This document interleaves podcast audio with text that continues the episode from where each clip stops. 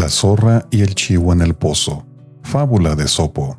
Cayó una zorra en un profundo pozo, viéndose obligada a quedar adentro por no poder alcanzar la orilla.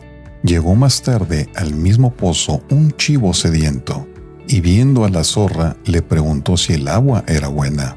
Ella, ocultando su verdadero problema, se deshizo de elogios para el agua, afirmando que era excelente e invitó al chivo a descender y probarla donde ella estaba. Sin más pensarlo, saltó el chivo al pozo y después de saciar su sed le preguntó a la zorra cómo harían para salir de allí.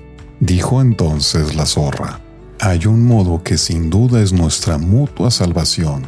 Apoya tus patas delanteras contra la pared y alza bien arriba tus cuernos. Luego yo subiré por tu cuerpo y una vez arriba tiraré de ti. Le creyó el chivo y así lo hizo con buen gusto. La zorra trepó hábilmente por la espalda y los cuernos de su compañero.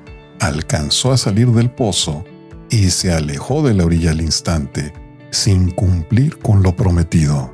Cuando el chivo le reclamó la violación de su convenio, se volvió la zorra y le dijo, Oye, socio, si tuvieras tanta inteligencia como pelos en la barba, no hubieras bajado sin pensar antes en cómo salir después. Moraleja, antes de comprometerte en algo, piensa primero si podrás salir de aquello sin tomar en cuenta lo que te ofrezcan tus vecinos.